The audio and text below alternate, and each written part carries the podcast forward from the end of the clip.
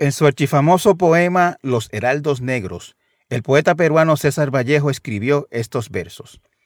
Hay golpes en la vida tan fuertes, yo no sé, golpes como del odio de Dios, como si ante ellos la resaca de todo lo sufrido se emposara en el alma. Yo no sé. La historia que les traemos hoy hace pensar en esos versos. Bueno, Laura, Laurita, que el 22 de junio de este mes se va a cumplir 24 años eh, del momento en que, fue asesinada. Eh, pues era una joven muy talentosa de 19 años, estudiante universitaria, activista de muchas causas por, el idioma, por el ambiente, por los derechos de la mujer, por la independencia de Puerto Rico. Pues como muchos conocen esa historia, hubo una balacera en el lugar y donde resultaron dos personas más heridas, no recuerdo si dos o tres, y, Laura pues, pues falleció por, por, una bala, una bala perdida.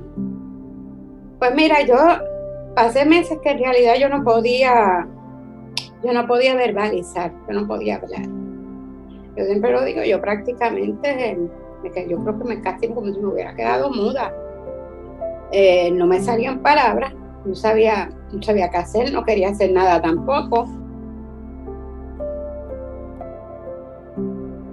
¿Cómo una persona vive, respira, mira hacia adelante después de un golpe así? ¿Dónde se encuentra el hilo de Ariana que puede continuar conduciendo a través de los laberintos de la vida a una persona que pierde así, de un momento a otro, de manera tan incomprensible, lo más preciado que se tiene en la vida? Cada experiencia es única, pero nuestra invitada de hoy conoce algunas de las posibles rutas.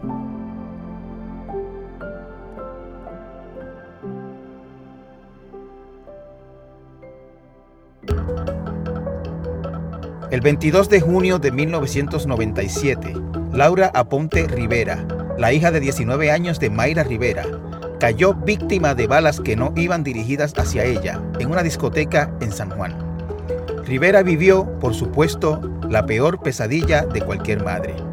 Pero Mayra supo convertir su dolor en una fuerza positiva y desde su pena fundó la Alianza por la Paz Social, una organización que ha ayudado a incontables personas a lidiar con el indecible dolor de perder a un ser querido y que defiende en todos los foros los derechos de las víctimas del crimen.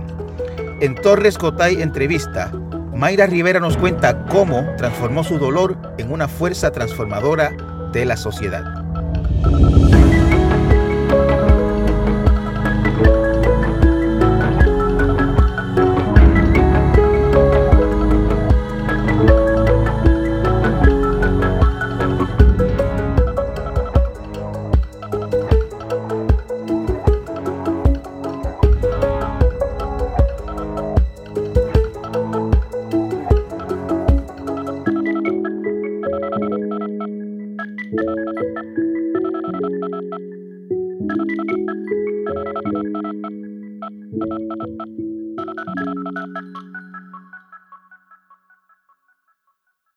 Mayra Rivera, buenos días. Encantado de que hayas aceptado la invitación a estar conmigo en mi podcast. Bienvenida. Buenos días, no, gracias por invitarme, siempre disponible eh, y gracias por, darnos también esta oportunidad de, sacar la voz de la víctima en un programa. Gracias. Eh, Mayra, eh, empezando, eh, usted, como, como se sabe, ¿no? Eh, se involucró en, en, esta lucha cuando sufrió pues, una terrible desgracia personal, eh, la muerte de su hija. cuéntenos quién era su hija y cómo era. Bueno, la, Laura, Laurita, que el 22 de junio de este mes se va a cumplir 24 años del momento en que, en que fue asesinada. Eh, pues era una joven muy talentosa de 19 años, estudiante universitaria, activista de muchas causas por, el idioma, por el ambiente, por los derechos de la mujer, por la independencia de Puerto Rico. eh, muy comprometida con muchas causas sociales, con trabajo con las personas sin hogar. Eh, y como toda joven, pues le gustaba disfrutar la vida también, así que eh, salió un día a, disfrutar con unos amigos de la universidad su, su, fin de semestre al viejo San Juan y pues como muchos conocen esa historia, hubo una balacera en el lugar y donde resultaron dos personas más heridas, no recuerdo si dos o tres, y, Laura pues, pues falleció por, una, bala, una bala perdida. Laura además escribía poesía desde niña, era poeta, y bueno, fue, fue un golpe bien grande, ¿verdad? Para, para todos nosotros como familia, pero también para, para todas aquellas personas que la conocían por, por todas las causas en las que ella había activamente participado. ¿Ella estaba en la universidad en ese tiempo? Sí, iba para su tercer año. Iba para su tercer año. En la, UPR. Río Piedra. Yo, creo recordar que usted eh, me, contó, contó alguna vez que ella había estado en Cuba poco antes de, fallecer. sí, ella había viajado dos veces a, Cuba. La primera vez fue para un encuentro mundial de solidaridad de, jóvenes, fue un encuentro con, con, que era de la juventud y fue una experiencia maravillosa para ella porque ahí conoció y hizo, ella siempre que conocía a alguien lo convertía en amigo para, para toda la vida, o sea, de una vez que conoció a una persona ya era como, este es mi gran amigo, ¿no? Este es un amigo de para siempre. Y de ahí estrechó lazos con personas de otros países, de, de Ecuador, de España, de Canadá, de distintos lugares, que algunos de ellos hasta el día de hoy se mantienen en comunicación conmigo por Facebook. Bueno, hace poco un, uno de esos amigos cubanos que ahora está en Andorra me envió una foto de que en donde él vive tenían un, proyecto de los, la cebra, ¿no? los pasos de peatones, poner unos versos y él logró que allí se pusiera un verso de Laura Así que hay, está la poesía de Laura escrita en Andorra y también en una pared de Ecuador porque me mandaron la foto, así de intenso. La, poesía de Laura, eh, la poesía de Laura fue, se llegó a publicar antes o después de su después, fallecimiento. Después, sí, pero ella me había expresado antes que de la universidad un grupo de jóvenes le había solicitado unos poemas para una revista, algo que estaban haciendo y ella estaba en ese proceso de seleccionar que, iba a publicar y por eso pues nos atrevimos a, completar ese, ese, proceso, ese sueño de, después que ella falleció.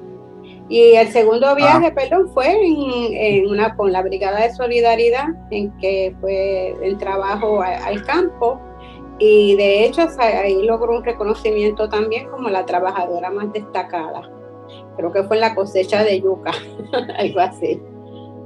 Qué interesante. ¿Qué, qué, qué, quería hacer, ¿Qué quería hacer Laura, Mayra? ¿Qué, ¿Cuál era su sueño en la vida? Pues, pues mira, eh, Laura era muy cambiante, así que siempre, prácticamente cada semana nos decía que había encontrado a lo que se quería dedicar y, una semana más tarde ya tenía otro. Eh, con el tiempo, pues en la misma universidad no estaba muy definida, estaba en humanidades, pero ya cuando iba para tercer año, eh, se había definido por historia. Y, nosotros pues luego lo vimos que, quizás todo, todo lo que ella buscaba era un lugar donde ella pudiera adquirir conocimiento y experiencias para escribir, porque desde chiquita escribía, pero cuando cuando dijo, eh, pues voy a, me voy a concentrar en historia, y sobre todo quería historia latinoamericana, pues yo lo vi como muy acertado, porque lo, vi que ya se estaba como descubriendo ella misma hacia algo que le iba a dar oportunidad de desarrollar algún otro talento. Pero me sorprendió diciendo historia y me pareció que es una buena selección. Una pena, ¿verdad? Que no pudiera luego, pues, completar.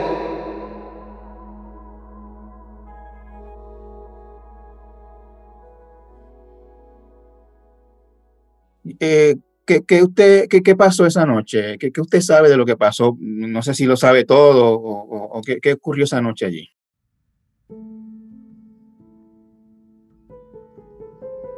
Bueno, lo que de la historia más, más concreta, ¿no? O, por lo menos la más factible que de todas las de toda la información que a mí me llegó, es que eh, habían entrado unos jóvenes a la, discoteca y, tuvieron un problema con las personas que, estaban de bouncer en, el lugar.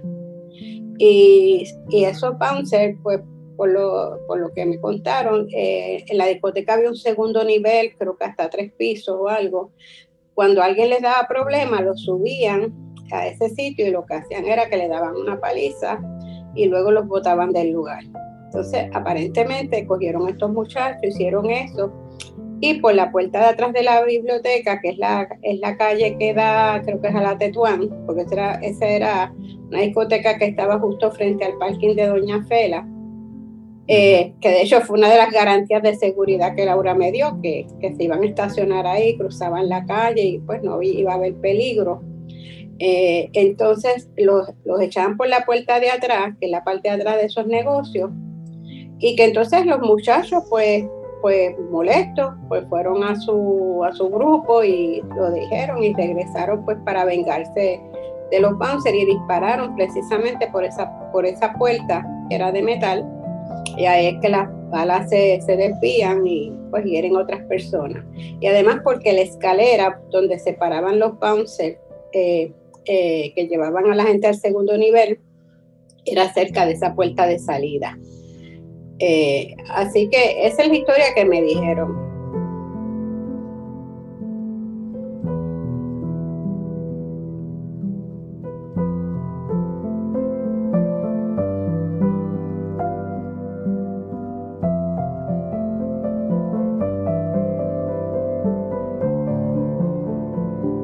Y ese ha sido pues algo de lo que yo siempre he pensado, que muy poco se investigó porque a la conclusión que yo llegué después por comentarios también que me dijo la, me trajo las personas, es que muy probablemente esos bouncers eran policías en un momento en que la policía no podía tener un segundo trabajo, ¿verdad? Eran policías a tiempo, tenían que ser policías 24/7 y, y el dueño del negocio nunca quiso revelar los nombres de los bouncers esa noche.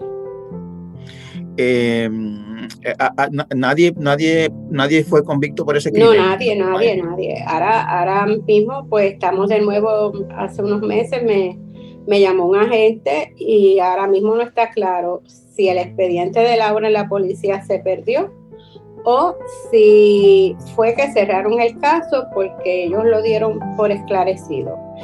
Y ellos lo dan por esclarecido porque supuestamente recibieron una confidencia que los jóvenes que mataron a Laura, pues los mataron en otra situación ajena, ¿verdad? Eh, los mataron y como están muertos, pues, pues ellos decidieron ya dar el caso por, por concluido. Y, esos nombres de esos muchachos que supuestamente la mataron a ella, ¿usted lo, se los dieron a usted? Mm, bueno, un momento dado me lo mencionaron, me enseñaron un expediente y yo en realidad honestamente ni los anoté ni los recuerdo porque yo me indigné mucho porque dije que no, ¿cómo podía ser que porque alguien hiciera una llamada, una confidencia, se partiera de que eso era cierto? Eh, que cualquiera, hasta el mismo asesino, puede llamar y decir, mira, que están muertos y que entonces ellos ya no, no investiguen más. Eh, que yo entendía que había que, que, investigar más a fondo y que también siempre sostuve que me parecía absurdo que el dueño del negocio que tenía que pagar, ¿verdad? Las personas que trabajaban allí, no pudiera decir quiénes eran esos bouncers, que ahí esa noche estaba el mexicano, el rapero, eh, y, él pues, luego pues me contó un año más tarde la historia, que él mismo no sabe por qué, en vez de salir corriendo de la, de la discoteca, como salió todo el mundo despavorido por la puerta de entrada, él caminó hacia atrás, hacia precisamente por donde venían las balas. Y cuando llega allí ve a Laura en el piso con sus amiguitos tratando de levantarla, que no pueden. Eh, y entonces él la coge en brazos eh, y sale con ella por, precisamente por esa puerta de atrás. Y ahí los, los bouncers de la, de la discoteca le cierran la puerta y, lo dejan a él solo en la acera con la Laura en brazos y, y los dos jóvenes que estaban con ella, el amigo y la amiga que estaban con ella. Y entonces él los dirige para que busquen carros, la lleven al hospital, o sea, él se hace cargo de la situación porque pues era mayor, ¿verdad? Que ellos, ellos los dos tenían 19 años también. Y así es que Laura llega al hospital gracias a, todo el apoyo que él nos da. Él le da a ellos, ¿verdad? Los controla, los tranquiliza, le dice dónde se tienen que dirigir. Eh, se queda todo el tiempo eh, sosteniendo a Laura, eh, tapándole la herida, ¿no? aguantándole la sangre.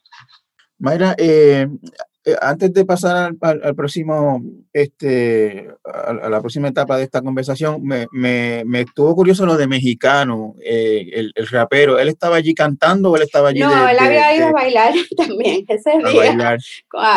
y usted lo conoció, usted lo conoció después, me decía. Un año después.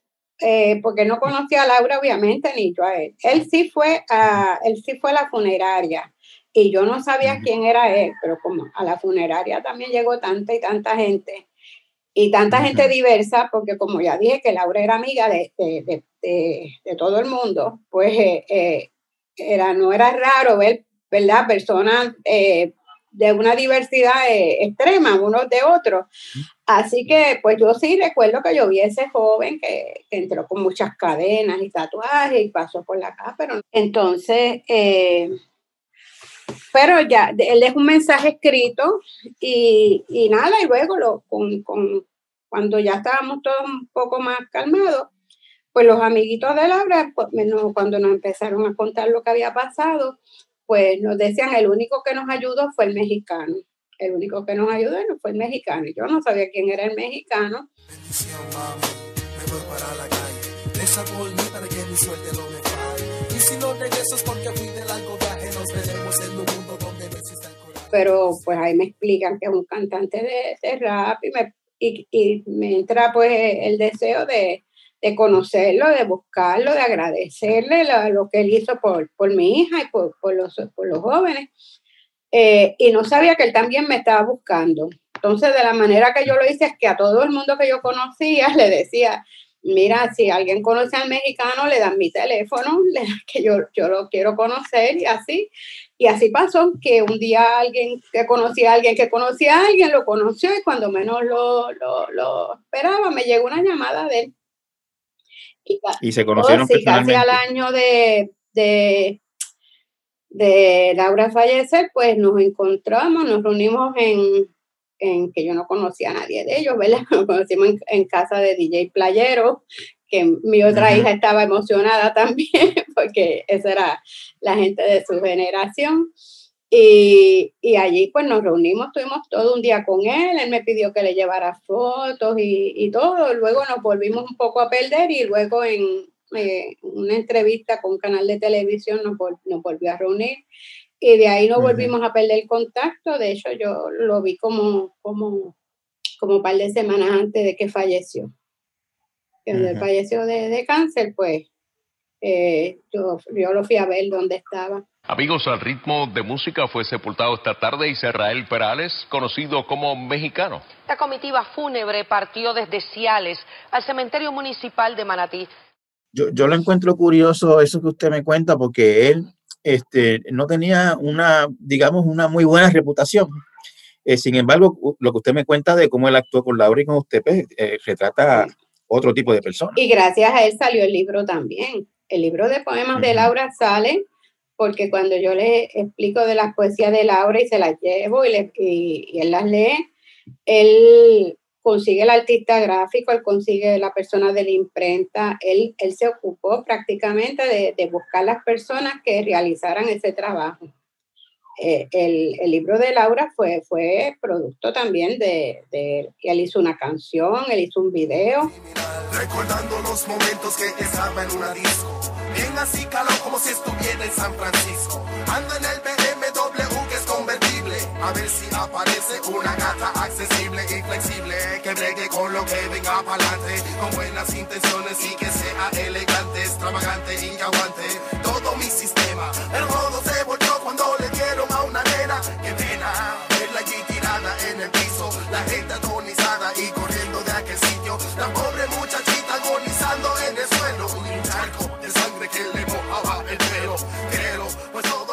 él me dijo también que donde quiera que él estuviera en una función, él iba a hablar de Laura, cantar esa canción y explicarle a todo el mundo lo que había pasado. Y a mí me llegaban mensajes de personas que yo no conocía, que me decían, mira, yo estuve en un concierto en Fajardo, yo estuve en un concierto, no sé, en, en Cabo Rojo, y fue el mexicano y habló de Laura. O sea, sin yo estar presente, él siempre cumplió su palabra y lo, y lo hizo. Y yo creo que, que, parte de lo que pasó con el mexicano es que, que, mucha gente no pudo diferenciar lo que era el personaje de lo que era la persona. A tu funeral y hablé con tu familia. Tu padre estaba triste y tu madre en una silla. Hablé yo con los dos y le conté lo que quería. Si ellos me contaron que te gustaba la poesía y mala mía. Si es que no estuve mucho rato, pero memorias me llegaron de hermanitos del pasado. Mayra, eh, cuando ocurre el deceso de Laura, eh, ese momento después, ese día o el día después, este, ¿cómo, cómo estaba usted? ¿Cómo era su vida? ¿Cómo, cómo, usted, ¿Cómo usted se encontraba? Pues mira, yo pasé meses que en realidad yo no podía, yo no podía verbalizar, yo no podía hablar. Yo siempre lo digo, yo prácticamente, yo creo que me casi como si me hubiera quedado muda.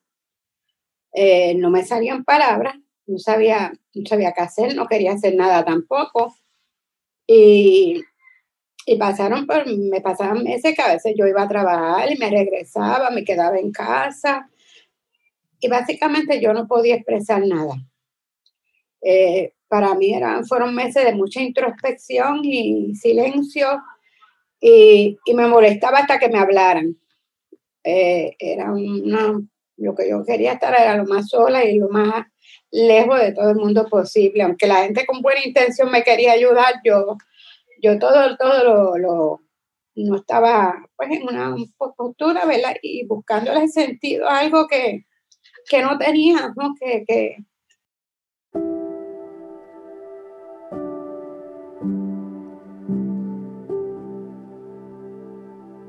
que uno podía entender una enfermedad, muchas cosas, pero que una chica de 19 años recibió un balazo en la cabeza en una discoteca, era como, ahora es como que se ven esos, esos ¿verdad? esas balaceras más frecuentemente, pero en ese tiempo no eran tan frecuentes.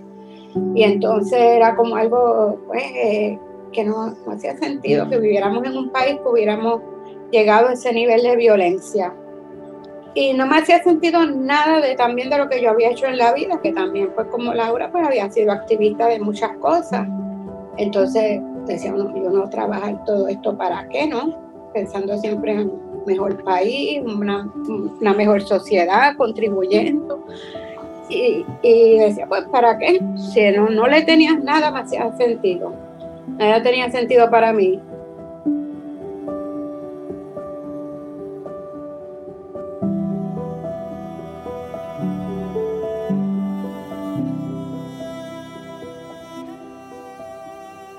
Y, y, uno de esos días que estaba bien, bien, bien deprimida y bien triste, me llama una amiga que hacía años no, no, veí, no nos veíamos, no nos encontrábamos, que de hecho fue periodista de, de Nuevo Día, Marilyn Vicens. Ah, claro. Sí, éramos pues muy amigas y pues de esas casualidades que me llaman y, y por y Mar Marilyn no se había enterado de lo que me había pasado y me llama y, empezamos a hablar y cuando yo le digo, ah, que a mí me pasó esto, pues, pues fue un, todo cambia, ¿verdad? Toda la conversación y en un momento yo creo que fue la única persona que me dijo, Mayra, ¿qué tú quieres hacer? ¿Qué tú necesitas hacer? No era lo que otros venían a tratar de hacer por uno, ¿no? Sino ella me dice, pero ¿qué tú quieres? ¿Qué tú necesitas hacer? Y yo le dije, pues mira, Mari, lo más que yo quiero hacer es hablar con otras madres que hayan pasado por esto y me digan cómo pudieron superarlo. Si lo pudieron superar, ¿qué hicieron? ¿Cómo hicieron? Y Marini me dijo, pues vamos a hacerlo. Y digo, ¿cómo lo hacemos? Me dice, pues yo hago un artículo de que tú quieres contactar a otras madres y vamos a empezar esto, eh, vamos a, mover un grupo de apoyo. Y bueno, y, yo lo veía como una cosa tan, tan imposible, pero gracias a Marilyn y, la doctora Dinora Navarro Marzán, que me estaba ayudando en ese momento a, a sacar el poemario de Laura, pues se hizo el artículo y al otro, al minuto ya me estaban llamando muchísimas madres que habían pasado por una experiencia, un año, dos años, unos cuantos años antes. También conocí a Sonia Señeric, que fue una persona eh, que, que, para mí fue, pues, fue una mentora en todo ese proceso, que en el caso de ella había... Sonia Señeric fue que el hijo murió en accidente de... Un conductor ebrio. Y ella había formado una organización eh, que trabajaba precisamente, ¿verdad?, con familias que que habían perdido hijos a, causa de conductores ebrios. Y de ahí pues, pues se forma el grupo de apoyo y todo lo que es a la paz después fue gracias a, a esa llamada en el momento justo y en el momento que yo más lo necesitaba.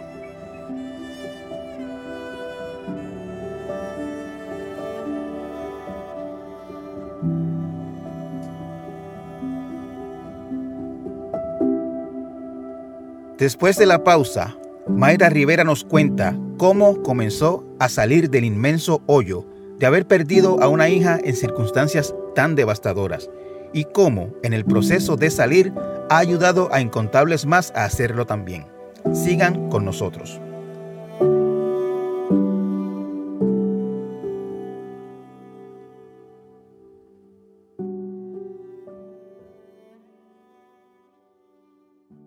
Infórmate con hechos y análisis todo el año. Únete a la comunidad de El Nuevo Día. Visita suscripciones.elnuevodía.com.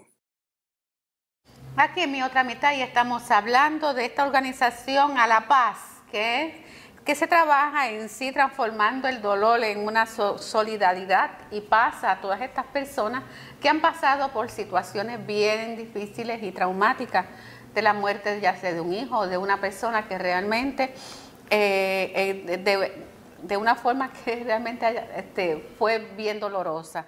Y estábamos hablando... En esas conversaciones con, con otras madres y, y, y, me imagino que algún otro padre, alguno que otro padre también, este, que habían pasado su experiencia, ¿usted vio algo, un patrón común? ¿Qué vio, qué vio usted? Que, que, yo estoy tratando de llegar a, y vamos a llegar a la decisión de fundar a la paz. Sí. Este, ¿qué, fue lo que usted vio en esas conversaciones? ¿Qué, encontraba usted en común en, esas historias? Pues, pues casi todas eh, eh, partían de lo mismo, eran jóvenes así como Laura que, que tenían un futuro por delante, que, las mamás habían hecho todo lo posible por, por dar lo mejor por, por, ella. Recuerdo una que me dijo, mira, mi hijo yo nunca le di ni una Coca-Cola. O sea, era las vitaminas, era todo y, que de momento pasara algo, o sea, de, que yo he cuidado tanto a este ser humano desde que lo tengo en el vientre y lo he cuidado tanto y hice todo por él y me ocupé de, de, sus clases, sus actividades extracurriculares, pues porque en el, en el 90% de los casos más a las mamás nos toca esa responsabilidad, ¿verdad? Entonces eran yo me identificaba con ellas porque yo también pues había, era jefa de familia y me identificaba mucho con estas mujeres que habían hecho lo mismo que yo hacía, trabajar y correr con los hijos, que si era pelota o si era música o, o si era otra actividad, eh, dándole lo mejor. Y de momento pasa un incidente que le trastoca la vida y, es, y adicional a eso, pues todavía tienen que seguir adelante porque siguen siendo el ingreso de su familia y tienen otros hijos. Entonces, eh, no habían tenido mucho espacio de procesarlo, ¿no? Porque la misma vida les había obligado a tengo que asumir, seguir con mi responsabilidad. Eh, eh, en muchos casos, algunos no se habían esclarecido, otros sí, pero todas pues habían habíamos pasado por situaciones similares. Y ahí es que no, nos decidimos juntarnos. yo siempre recuerdo, la primera persona que me llamó me dijo, a mí me pasó lo mismo que a ti. Y, y yo decía, ¿cómo le pasó? Y entonces cuando ella me cuenta quién era su hija y cómo había pasado eh, eh, la, la, situación donde su hija la matan, su hija era tan parecida a Laura que hubieran podido ser hermanas. O sea, las cosas que hacía la hija de ella y las cosas que hacía Laura eran, eran lo que hacían los jóvenes típicos de esa edad, lo que hacía cualquier joven a los 19 años. Y ella como mamá había hecho muchas de las cosas que yo había hecho también, ¿no? Pero estaba preocupada por lo mismo, se preocupaba por las mismas razones. Y en el caso de esa madre, que me acuerdo el nombre, Teresa, eh, cuando, la, cuando la hija muere, ella está al lado de la hija para, y no la puede proteger. Y entonces, como me dijo, me dijo, me la sacaron de debajo del ala, porque yo estaba justo al lado de ella. Eh, fue un, un, impacto de un, de, un, así, de un carro que huyendo a la policía chocó con ella por el lado que estaba sentada su hija. Entonces, pues esas experiencias, pues cuando uno ve que hay un duelo colectivo, que otros están pasando por lo mismo, ¿no? Que, que uno no, no está solo en, en, el dolor, pues definitivamente eh, fue lo que me empezó a dar razón, ¿verdad? De nuevo, de, de seguir adelante. La, la, la, cuando lo que usted me está contando es que sentir otras personas eh, en su mismo bote, por decirlo de alguna manera, le, le, le, dio como un, un alivio, digamos, o, dentro del inmenso dolor. Yo, yo me sentí que finalmente me estaba comunicando con personas que me entendían. O sea, lo que no había logrado antes, que por eso, mm. en cierta manera, creo que por eso no hablaba, eh, fue cuando empiezo a hablar es porque me siento que del otro lado el receptor está entendiendo completamente lo que yo digo y yo estoy entendiendo lo que esa persona dice.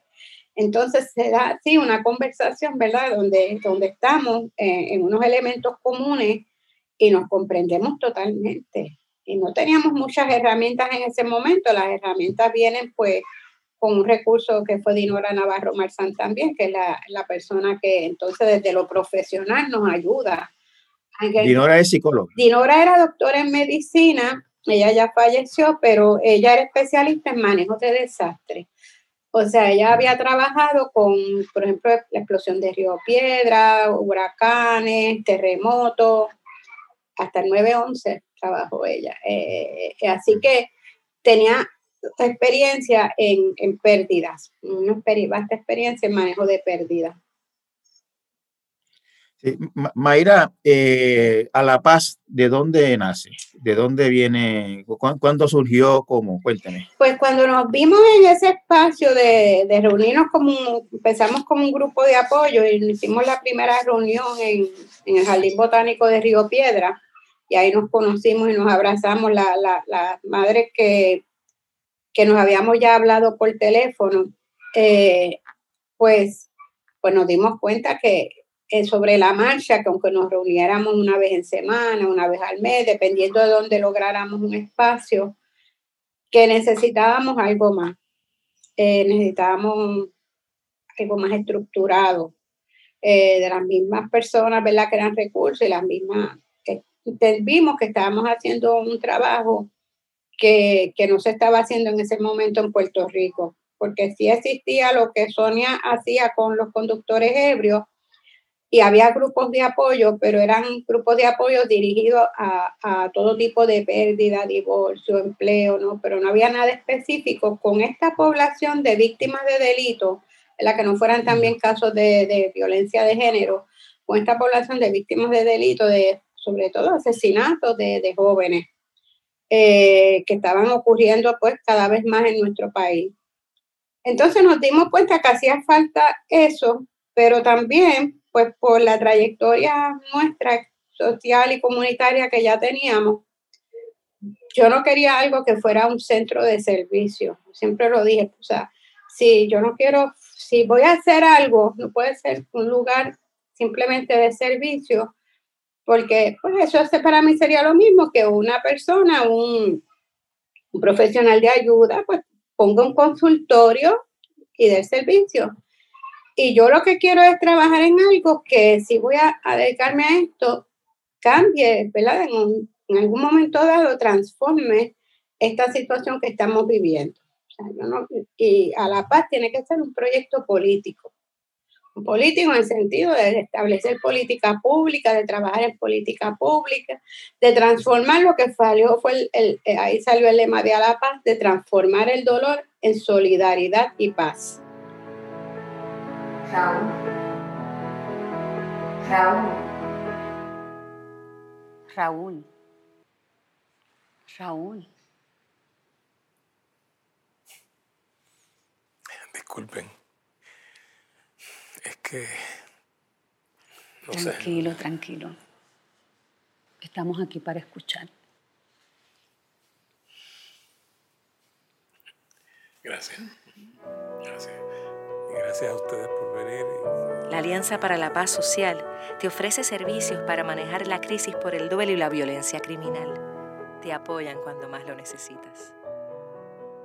Las personas tienen que pasar por un proceso de sanación también para poder ser activistas. Pues, pero que lo primordial también sea esa transformación del dolor eh, en paz, en contribuir socialmente, en cambiar, en transformar. Y de ahí pues sale, sale entonces la organización Memoria de Laura, que primero se llama Alianza Laura Ponte por la Paz Social, y ya como para el 2016, algo así, le cambiamos el nombre y se llama ahora Alianza para la Paz Social. Eh, le sacamos el nombre de Laura porque yo estaba en un proceso de retirarme ya de la parte administrativa y, y, quería dejarlo algo más, más amplio, más abierto, ¿no? No, ¿no? no tan ligado a la memoria de Laura, sino como un instrumento que sirva para todas las madres y todos los padres y todo el que llegue.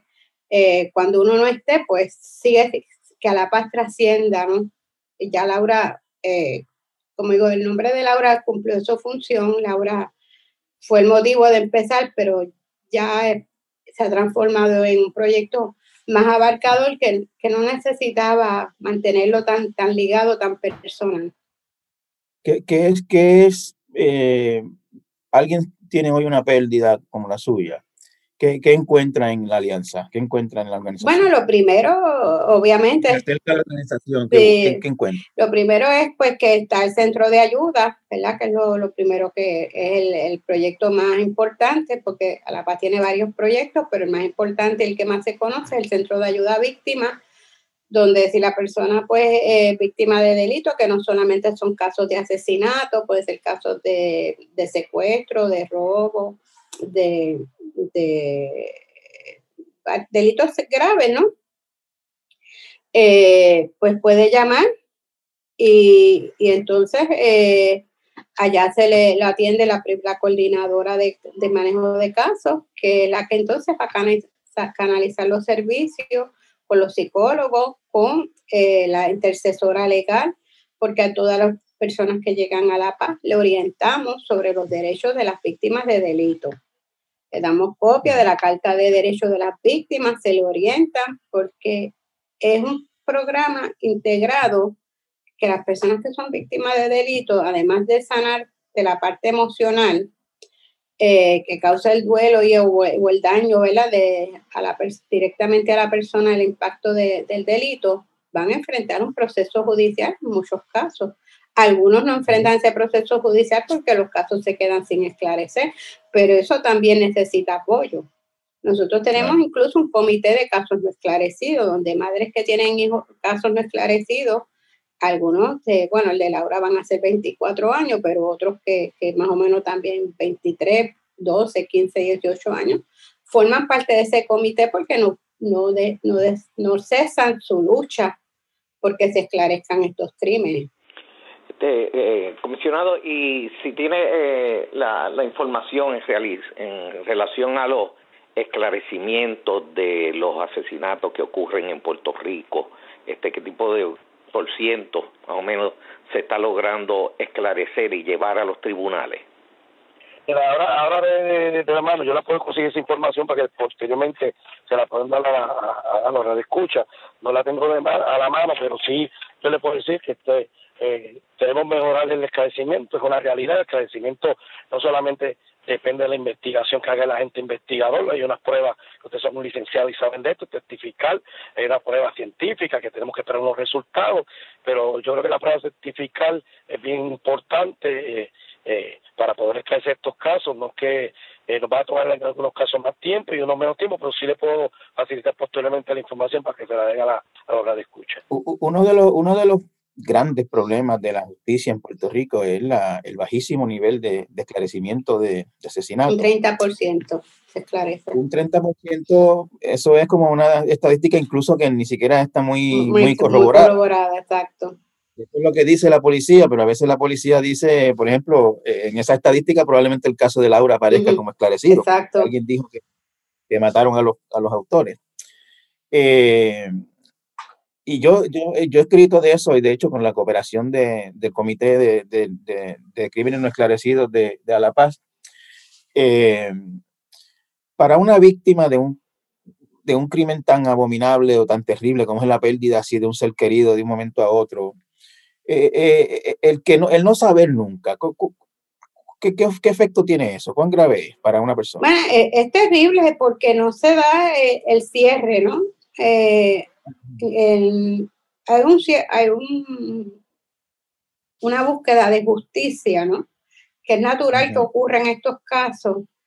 Y entonces nunca se da ese momento de, de, de, de cierre, de tener la persona justicia. Eh, las Naciones Unidas reconocen que las víctimas tienen derecho a, verdad, justicia, reparación y no repetición.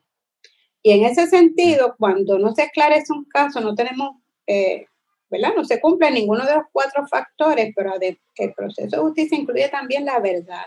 Y es que en muchos casos, eh, esos, hay jóvenes que salieron de su casa en un momento dado, ¿verdad? Y esto lo hemos visto en casos recientes, que, que la persona desaparece. Entonces luego aparece un cadáver pero ese tiempo transcurrido desde que salió de su casa hasta que salió el cadáver, hay un vacío completo en esa familia, no saben qué pasó. Entonces, eh, es, muy, es muy importante para muchas, eh, más que, ¿verdad? Obviamente hay una, hay una consecuencia para que el comete del delito y es que hay una penalidad y esa penalidad pues le establece el Código Penal nuestro y, le, a través, y la ejecuta Fiscalía, ¿verdad? Y la, los tribunales. Pero para las familias muchas veces lo que quieren saber es eso. Nosotros tenemos casos, por ejemplo, de personas todavía que se dieron por desaparecidas y no aparecido el cadáver. Gente que sencillamente se le tragó la, la, la bueno, tierra y no. Hay más o menos una idea, ¿verdad?, de lo que ha pasado, pero no, no ha aparecido cadáver todavía. Entonces, esas madres no han podido tener cierre. Eh, y muchos de los casos, lamentablemente, es que no se investigaron de la manera adecuada desde el inicio. O esa escena de, de, delito, esa escena del crimen, que es fundamental para aclarar todo, no se maneja bien desde el inicio. Eso es lo que nosotros muchas veces hemos ido descubriendo caso por caso, ¿verdad? Cuando, cuando las familias llegan y nos cuentan las historias y qué hicieron, cómo, cómo eh, fueron a la policía, cómo reportaron la persona desaparecida eh, y qué fue pasando, eh, pues prácticamente fue un mal manejo desde el primer día, desde el primer momento y, y, no por falta de información, porque a veces las familias están muy dispuestas a decir, este, mire, eh, llegó esta persona aquí o esta llamada, o yo vi a alguien, eh, o tenga el número, o ocupen el celular, o quieren dar todo porque quieren esclarecer, pero muchas policía le, le, le, es el primero que le dice, no, no, no, eso, eso no es importante, o eso, y no le, no le sigue la, la, los datos y la información que las familias brindan. Eh, yo he hablado con gente, mucha gente que ha estado pues esperando que le resuelvan el crimen de alguien querido, etcétera. Y, y, y, y, más o menos hay como el mismo patrón siempre. Y es que sienten como que de la policía y del Departamento de Justicia, eh, yo sé que pues estar en una situación como esta, que le maten a un familiar, pues, pues quizás el policía está investigando 20 asesinatos, Exacto. pero la persona a la que le mataron, le mataron el único hijo o el único Exacto. esposo, y, y, pues necesita una atención especial. Y, y, y, yo siento como que a veces la queja es esa, como que no le dan un trato, yo no sé si llamarlo digno, o, o, o, lo atienden bien? ¿Cuál, ¿Cuál, es la experiencia de usted? Sí, no, nosotros lo, lo, estamos claros que la mayoría de las veces eh, hacen una investigación inicial rápida y si eso no arroja de, inmediato algo claro, ya ese caso lo dejan porque empiezan a investigar y, o sea, uno conoce, y ellos mismos lo dicen, tengo 10, 15, 20 casos y empiezo, cojo esto y al, y al otro día ya tengo 10 más y al otro día tengo 10 más. Así que eh, eh, eh, es una cantidad tan grande de, de casos que, que, no, pero también esa, esa es una. Y esa, esa para mí yo diría que es la más fácil, la que se podría resolver pero también hay negligencia y hay que decirlo claramente. O sea, ha habido momentos en que uno se cuestiona, o sea, pero ¿por qué el policía cuando fue a la escena del crimen no hizo esto? Porque si la familia le dice, eh, nosotros tenemos un caso por, eh, de, de que una madre dice que su hijo está desaparecido y porque un amigo le advierte que llega a la casa de ese joven eh, no vivían juntos, ¿verdad? Ya el joven era mayor, y encuentra la puerta abierta, un plato servido de comida y, no encuentra al joven. Y habían quedado y va donde la mamá y se lo dice. La mamá lo reporta desaparecido. La policía nunca fue a la casa. Ni a la casa. A la casa de esa, ese, de ese joven no fue nunca. No fue a esa comunidad a investigar si alguien había visto algo. Entonces, eh, tenemos otro caso que se ya por suerte después de muchísimos años se esclareció, que también fue un joven que estaba desaparecido, lo dieron por desaparecido. Luego por una, la familia buscando, encuentran el carro en un lugar y avisan a la policía le dicen, mira, encontramos el carro. Y la policía le dice, y lo, y lo, lo tocaron. Y dicen, bueno, obviamente están buscando un hijo, a su hijo, pues lo que hicieron es abrir la puerta y, abrir el baúl porque están pensando, pero no han tocado nada más, no, no, entraron al carro. Y le, dicen, bueno, pues si lo tocaron ya llévenselo porque esto no sirve. Y nunca incautaron el auto ni le hicieron estudio, análisis. Y luego el, caso, el cadáver aparece en ciencias forenses, se empieza la investigación como como asesinato y tres meses después o algo así, cuatro meses después, todavía viene la otra unidad, la de, de personas desaparecidas, y le pregunta si el hijo había aparecido. O sea, que ni siquiera había habido comunicación cuando ya el caso se estaba investigando como asesinato y ya ellos habían enterrado al hijo. Vienen a preguntarle si había aparecido el tres meses después. Ah, es que son unas cosas que uno dice, esto, esto no puede pasar, esto, esto no tiene justificación, esto es pura irresponsabilidad. Eso, a eso iba yo, Mayra. ¿Qué, qué le parece a usted? ¿Que es dejadez? ¿Que es, sabe, como que, que falta de recursos? ¿Qué es lo que, qué es lo que, qué es lo que Mira, Benjamín, a mí lo más que me espanta de todo esto es que, que yo quisiera que no fuera así. Es si nos hemos acostumbrado tanto a la violencia que ya ver los asesinatos y las muertes de un ser humano no, no, no importe ya se haya normalizado tanto que el que a una persona le quiten la vida de manera violenta sea, un, sea como algo de todos los días, que no levante, ¿no? no cause indignación, no cause interés del Estado por atender la situación, por las personas que tienen ese trabajo, eh, no les mueve, no le, no le, ya, ya, la, ya lo han normalizado como como si todos los días voy a trabajar y todos los días voy a encontrar tres o cuatro asesinatos, pues eso va a ser mi, diario vivir y voy a hacer el procedimiento mínimo.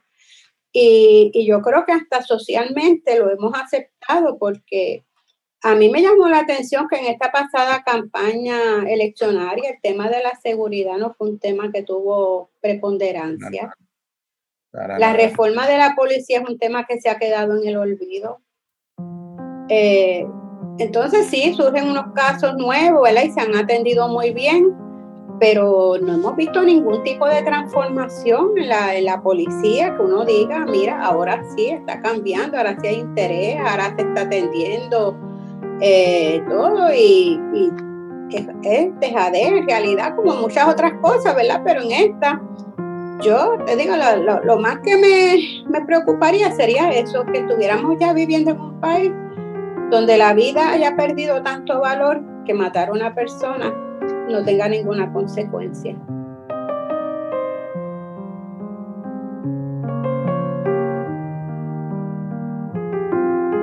Después de la pausa, ¿se puede superar la muerte violenta de una hija? No se pierdan la conclusión de nuestra charla con Mayra Rivera.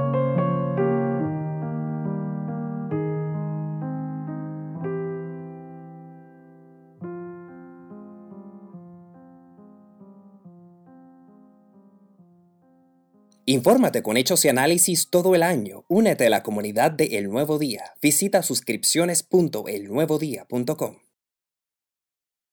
Mayra, eh, en los, en los, cuando se estaba investigando el caso de Laura, hace ya sea ya 24 años, eh, en su caso, ¿tenía su, buena comunicación con el agente o estaba igual que todos los demás? Desde el primer día que me reuní con el agente, la, la, primera y única vez que me reuní con él, lo que me dijo fue que ese era un caso muy difícil, que iba a ser difícil de esclarecer, que usualmente ese tipo de casos no lo podían esclarecer porque no tenían testigos.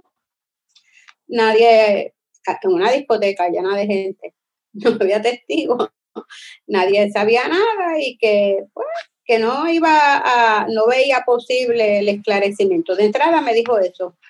Eh, usted se reunió, me acaba de decir, una vez. Una vez, una vez con ese, con el agente original del caso. Luego, con, gestiones que hemos hecho. Dentro de Alapaz, con los casos no esclarecidos, pues se dieron otras reuniones, el caso se cambió de agente varias veces, cada vez que se cambia, pues ese es un proceso donde las familias tienen que empezar otra vez del inicio a contar todo, hasta que recientemente, recientemente como un año o algo, este año, el caso de Laura pasó a la unidad de delitos mayores y ahora la, persona, la gente que lo tiene quiso eh, buscar eh, toda la historia, eh, el expediente, y me llamó para decirme que el expediente original, original del caso, el que en un momento yo vi donde estaba supuestamente las personas, los jóvenes que habían matado a Laura, ah, que, o sea, y que fueron, a su vez lo habían matado, ese expediente él no lo encuentra no aparece en la policía.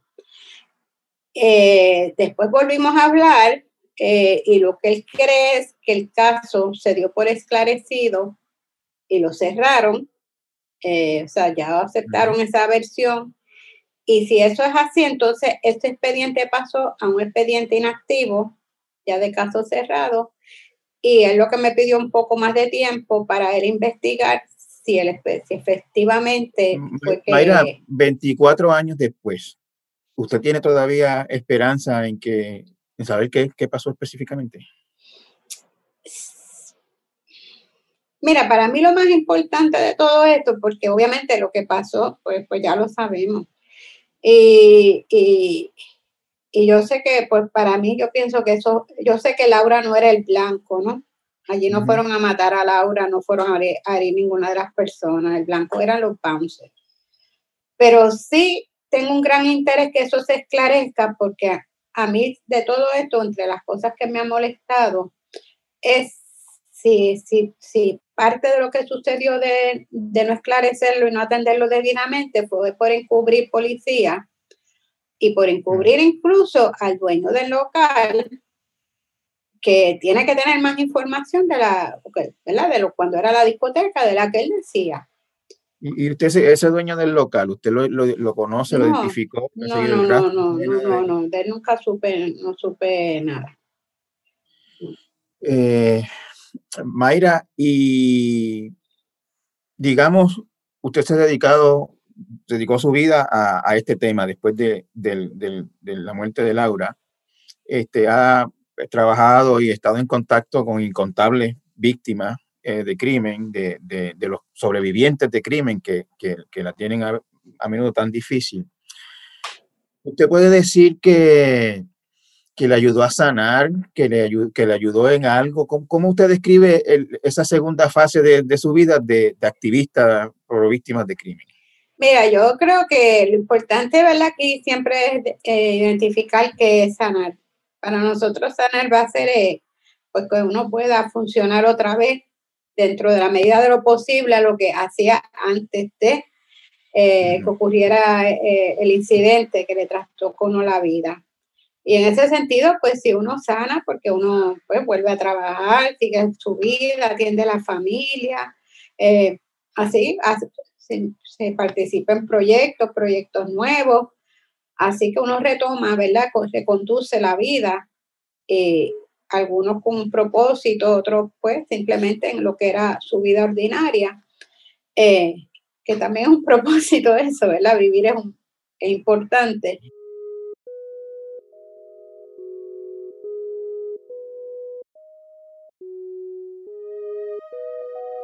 Pero definitivamente siempre va a haber una herida y siempre va a haber un recuerdo y, no es malo que lo haya. O sea, yo, nosotros hemos aprendido a que nuestra psicóloga nos ha enseñado, eh, Madeline Morales, la psicóloga, una de las psicólogas de La Paz, que una cosa es doler, doler en angustia y otra es doler en paz. Y que nosotros pues aprendemos a doler en paz porque nunca vamos a olvidar a nuestros hijos, porque siempre va a haber fechas que los vamos a recordar, eh, pero ya eso no va a causar el desasosiego, ¿verdad? Ya no nos imposibilita el, hacer la vida como, como la tomamos o como, como cualquier otra persona, podemos continuar y podemos continuar activamente aportando, ¿verdad? Hay muchas madres en Alapaz pues, que, que mantienen sus negocios, sus trabajos, eh, eh, ahí, no todo el mundo recupera, hay personas que honestamente una, una situación así le, le daña la vida para siempre. Pero la gran mayoría que ha pasado por Alapaz y por el centro, pues, pues sí encuentra esas herramientas para seguir adelante y muchas también se integran entonces en proyectos ¿verdad? dentro de la, de la organización y, y seguimos en esa parte política de de, seguir luchando, ¿verdad? Por los derechos de las víctimas.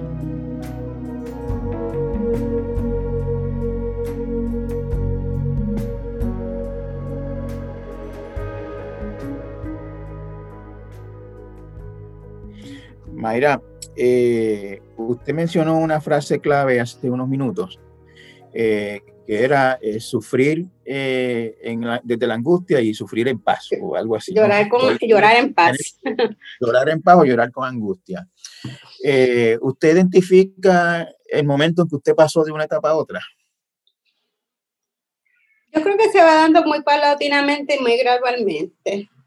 Yo creo que no, no, yo creo que sí recuerdo un momento donde eh, algo, no recuerdo cuánto, cuándo fue, pero sí recuerdo un momento de estar en algún sitio, algún lugar con la familia y pasar algo gracioso y yo reírme, pero reírme a carcajada. Y yo misma de pensar, yo me estoy riendo y no me acordaba que, que la risa existía. Como que yo misma me descubro riéndome, yo misma me sorprendo de estarme riendo y riendo con felicidad de verdad. Entonces, ese momento sí, pues yo lo identifiqué siempre como, wow, me puedo reír, qué bueno. no, no recuerdo, pero, pero fueron momentos que se fueron dando paulatinamente, ¿verdad? Y según la medida también pasaban algunas cosas que uno decía podía hacer. Eh, eh, cosas a veces tan, tan, tan, tan, ¿verdad? Que son sencillitas, pero a veces hasta, por ejemplo, a muchas y es una experiencia que han tenido muchas madres, o sea, se nos dificultaba hasta a veces ir a hacer compras, porque uno ya iba en la mente de como lo que le gusta a uno, lo que le gusta a otro, déjame coger, y entonces a veces uno se veía automáticamente cogiendo a lo mejor la galleta favorita o el dulce y teniendo que volverlo a poner para atrás. Entonces, hasta cuando en el momento que ya eso también era normal, o sea, como ya no, no me afecta ir al colmado, no me afecta hacer esto, pues uno sí va descubriendo en el camino un momento. Pero igual te digo, este, no, no tenemos experiencias de mamás que no han querido tocar eh, del cuarto absolutamente nada. Según se quedó, se quedó ahí. O sea, eh, eh, el dolor es muy complejo y cada uno lo maneja, ¿verdad? En su proceso. Hay personas que inmediatamente hacen cambios, hay otros que, no pueden, hay unos que les toma más tiempo, otros menos tiempo. Por eso en Alapa siempre hemos tenido claro eh, de, dejar la puerta abierta. eh, nunca no es esto, ¿verdad? De que son siete o diez citas programadas, terminó y se acabó. No, no, es que eh, la puerta está abierta cuando la persona necesita, porque pueden haber muchas estas altas y bajas, y porque la parte de tribunal, si se da, no es concurrente en tiempo casi nunca con la parte emocional, y cuando empieza el proceso judicial es muy probable que la familia necesite, bueno, el acompañamiento lo va a tener con la intercesora, pero que también necesite de nuevo en algún momento volver a, estar con la, con la psicóloga o el psicólogo. Por eso no, yo no concibo otra manera de manejar las víctimas de delito que no sea de una perspectiva integral. Porque una muerte violenta, súbita, no solamente afecta en lo emocional y, en la parte procesal, pero ese impacto puede afectar en lo económico, si el que murió fue el proveedor. Eh, vivienda, trabajo, son, o sea, son tantas y tantas las secuelas que por eso también es importante la manejadora de caso y la trabajadora social, porque hay personas que además de, tener la pérdida han tenido que mudarse del lugar que viven o, han tenido que cambiar de empleo o se quedan sin empleo. son muchas las complejidades, las secuelas no se conocen económicamente. Eh, pues hay, hay mucho también mucha situación económica, así que eh, todo eso hay que irlo manejando a la parte que se va manejando, la parte emocional y la parte terapéutica.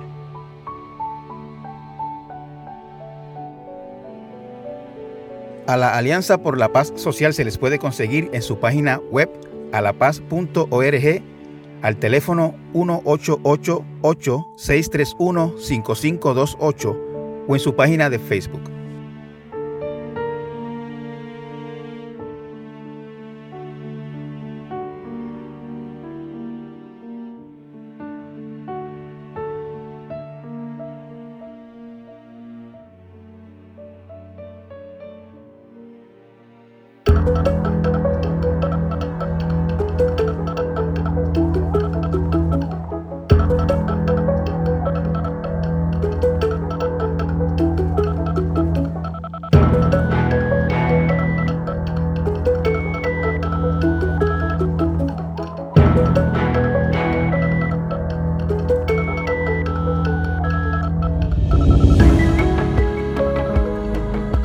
Cotay Entrevista es una producción de GFR Media.